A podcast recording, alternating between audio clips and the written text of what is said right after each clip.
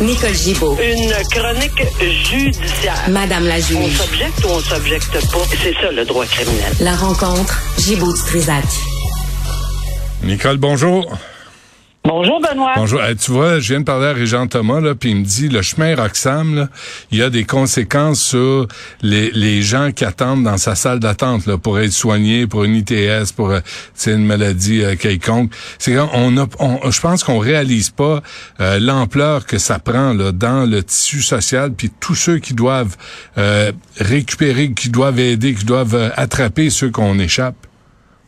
Ben, C'est sûr que ça va, il y a des tentacules partout dans le système. Alors, euh, euh, c'est c'est bien évident. Là, je suis pas du tout surprise que ça ne là dans l'éducation, dans ci, dans ça, dans, hein? plusieurs domaines. Évidemment, Ouais, évidemment. ouais. Bon, il y a une première victime, une présumée, excuse-moi, une présumée victime de Guy Cloutier, et Mme Charon, euh, qui revient sur des événements qui seraient produits en 1979. Ouais, mais euh, qui est intéressant, puis ça sur quoi je veux développer, c'est pas sur parce que je je veux dire, je suis pas là pour euh, euh, porter jugement sur ce qu'elle dit ou comment elle dit ou qu'est-ce qu'elle sait. C'est, pas à moi, ça sera au tribunal de rendre cette décision-là. Mais ce qui est très, très important de comprendre, c'est qu'on n'est pas devant le tribunal en matière criminelle. On est au civil. Et là, euh, plusieurs personnes ont été très, très surpris parce qu'on est aux petites créances. Bon, voilà. Qu'est-ce que c'est? C'est une division de la Cour du Québec parce que il y a euh, à la Cour du Québec, il y a le civil, criminel, tribunal de la jeunesse, ou enfin, euh, ça, c'est différentes divisions. Mais dans le secteur civil, il y a la compétence de la Cour du Québec jusqu'à concurrence de 15 000 C'est une division spéciale qui s'appelle les petites créances. Tout le monde connaît les petites créances, mais c'est c'est là que cette dame-là a décidé de déposer sa requête. Puis c'est pas en matière criminelle, même si elle allègue des allégations, de- des euh, agressions une agression sexuelle, mais c'est pour des dommages alors, financièrement, elle veut réclamer, puis c'est pas parce que ça vaut 15 000, dit-elle, mais c'est parce qu'elle n'a pas de sous pour euh, se permettre d'aller devant les tribunaux c'est-à-dire de se payer un avocat, etc. Parce que aller toute seule réclamer un million de 300 000, etc., juste les frais judiciaires sont énormes. Donc, pour un résumé, elle ne peut pas, dit-elle, se présenter, euh, euh, se permettre ça. Donc, elle a décidé, pour que son histoire puisse être entendue et surtout crue, dit-elle, de se présenter devant la Cour des petites créances, mais c'est un maximum de 15 000. Elle peut pas aller plus haut. Sauf que la différence avec le, le- le recours criminel, qui qui parce qu'elle a tenté de déposer, mais sa plainte n'a pas été retenue. Donc, elle se retourne vers le tribunal civil, tout comme euh, plusieurs femmes se sont retournées euh, contre Gilbert Rozon dans différentes poursuites civiles qui totalisent pas loin de plusieurs, plusieurs millions. Là. Il y a même eu un, un- un recours collectif, on s'en souvient, qui n'avait pas été accepté, donc c'était pas le bon véhicule, mais ils ont pris chacun leur véhicule là, privé en, en poursuivant Gilbert Rozon. Parfait.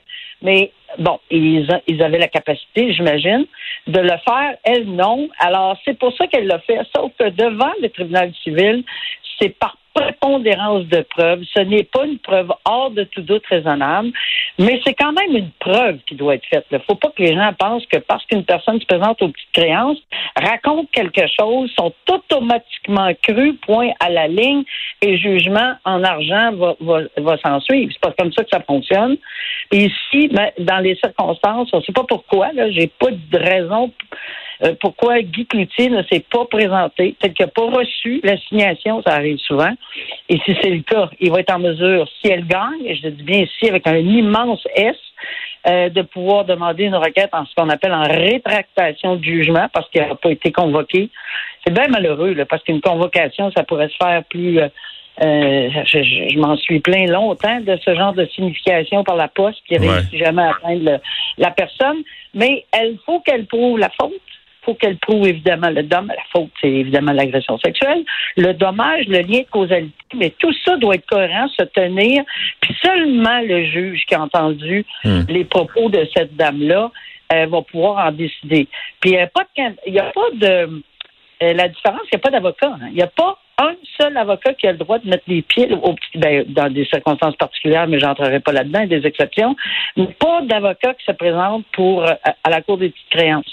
Par contre, si euh, Guy Cloutier s'était présenté, évidemment, il y a une modification à la loi, là, euh, le juge aurait aurait été obligé de faire un peu le paravent entre euh, parce qu'un agresseur, tu sais, une personne qui est victime, qui se dit victime d'agression sexuelle, se faire contre-interroger par la présumée agresseur, ben Ouais. c'est très très difficile. Mais c'est pas arrivé parce qu'il était pas là. Bon, euh, peut-être euh, peut-être il l'a envoyé par fax, hein?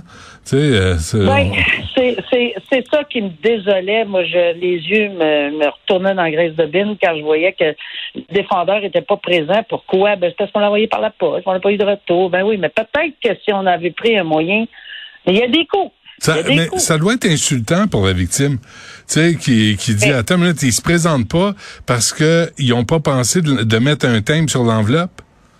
Mais peut-être que c'est ça. Là, on va présumer.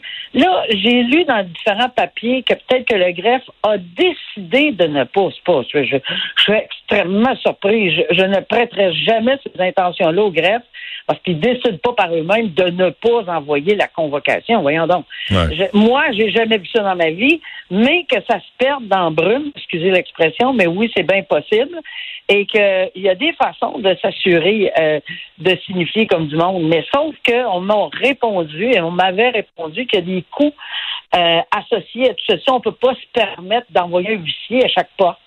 Euh, parce qu'il y a une quantité industrielle de causes aux petites créances. Peut-être. Mais le courrier Mais, euh, recommandé, raison, Benoît. courrier recommandé, ça coûte rien. Ben, peut-être, oui. Euh, puis, puis, je sais pas comment ils procèdent maintenant. Là. Je, Ah oui. je n'ai aucune idée.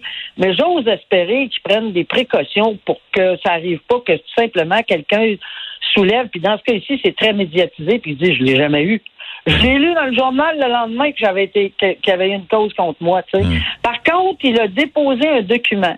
On a su, mais que le juge n'a pas voulu donner aux médias. On verra ce que ça va donner. Euh, et peut-être c'est sa défense. Mais c'est sûr que les médias voulaient avoir le document déposé par la partie adverse qui était Guy Cloutier. Qu'est-ce qu'il dit là-dedans? Qu'est-ce qui était proposé là-dedans? Je- on ne le sait pas. Hmm. Alors, euh, mais ça veut dire qu'il était au courant. Hmm. Donc, euh, comment ça fait qu'il n'était pas au tribunal?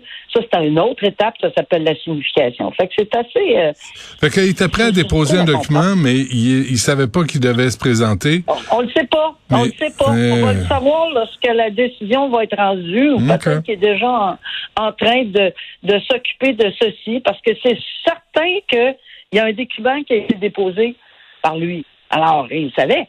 Hmm. Mais il n'est pas à la cour. Mais comme je te dis, Benoît, c'est deux étapes différentes. Déposer un document, c'est une chose dans des procédures aux petites créances, mais après ça, parce que ça prend des fois 18 mois, deux ans avant d'être convoqué. Ben, la convocation, là, je veux dire, tu checkes pas ça tous les jours, tu n'appelles pas au greffe, je suis convoqué, est-ce Ah que je suis convoqué?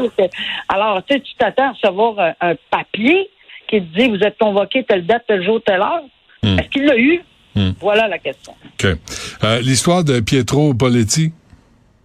Ben, ça, c'est un dossier qu'on a déjà discuté, puis c'est un dossier qui est absolument incroyable.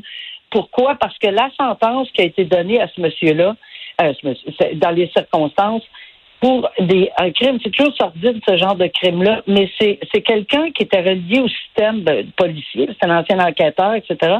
Et euh, la poursuite réclamait une peine de huit ans parce qu'il y a eu une introduction par effraction, il y a eu des voies de fait armées, euh, avec des voies de fait avec lésion, des méfaits.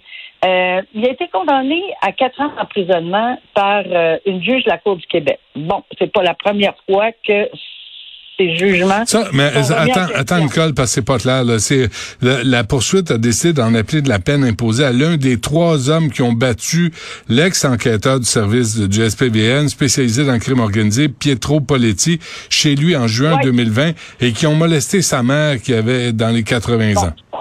Voilà. Alors, merci de rectifier tout ça. J'essaie d'aller un peu plus- trop vite. Alors, ceci dit, Ouais. t'es là pour ça. T'es là pour ça. Faut bien que je à quelque chose. Alors, ceci dit, euh, c'est assez sordide, comme puis en plus avec sa mère, etc. Puis, étant donné qu'il y a des, plusieurs facteurs aggravants selon la poursuite qui ont été mis de côté, mais plusieurs alors, euh, on a imposé euh, une peine de quatre ans, puis il aurait terminé. Là, ça fait dans, un mois, il a terminé sa peine, apparemment, qu'il aurait terminé sa peine. Euh, on a dit que ça s'harmonise pas du tout avec les peines dans ce genre de dossier-là et que ça ne reflète pas la fourchette dans ce dossier dans, de, de peine. Or, les propos de la juge dans ce dossier-là sont à l'effet, ben là, moi, les, je crois pas à ça des fourchettes. C'est clair, là. Alors, ce n'est pas des propos, selon la couronne, qui devraient être tenus. Que la juge y croit qu'elle n'y croit pas, Bon, ben, garde, ça se peut, mais pas dans une décision pour rendre une sentence en disant de toute façon, moi, j'y crois pas. Donc, on verra si la Cour d'appel va accepter d'entendre ceci pour essayer de départager ce qu'elle a dit, cette juge-là. Euh, je te souligne que c'est pas la première fois qu'on entend des décisions euh, qui sont en appel euh, dans, dans, dans, son cas. Je, me souviens de dossiers qui sont montés jusqu'à la Cour suprême où, où on avait été assez percutant à, cette, à son égard. Mais écoute, peut-être qu'elle s'est pas du tout trompée. Manifestement, il faut qu'elle se soit trompée euh, dans sa, dans ses, dans la peine qu'elle a imposée et dans surtout dans sa réflexion. Et pourquoi Alors, on allègue un paquet d'erreurs qu'elle aurait commises et on verra si la cour d'appel, parce que ça, ça tient absolument pas la route, selon la couronne, d'imposer quatre ans pour sept ans ensemble, parce qu'une introduction par réflexion dans une maison privée en partant, c'est punissable par prison à vie, punissable. Mm-hmm. Alors, euh, alors, on ajoute à ce moment-là des voies de fait lésion, voies de fait armées, des méfaits, euh, puis, une vieille dame qui était sa mère, qui était. les circonstances sont tellement aggravantes selon la couronne que ça mérite beaucoup plus une peine de huit ans que de quatre ans, surtout qui est sorti après un mois. Là. de toute façon. Euh, Nicole Gibault, merci. On se laisse là-dessus, puis on se reparle demain. OK, merci. merci. À demain. Au revoir. Salut.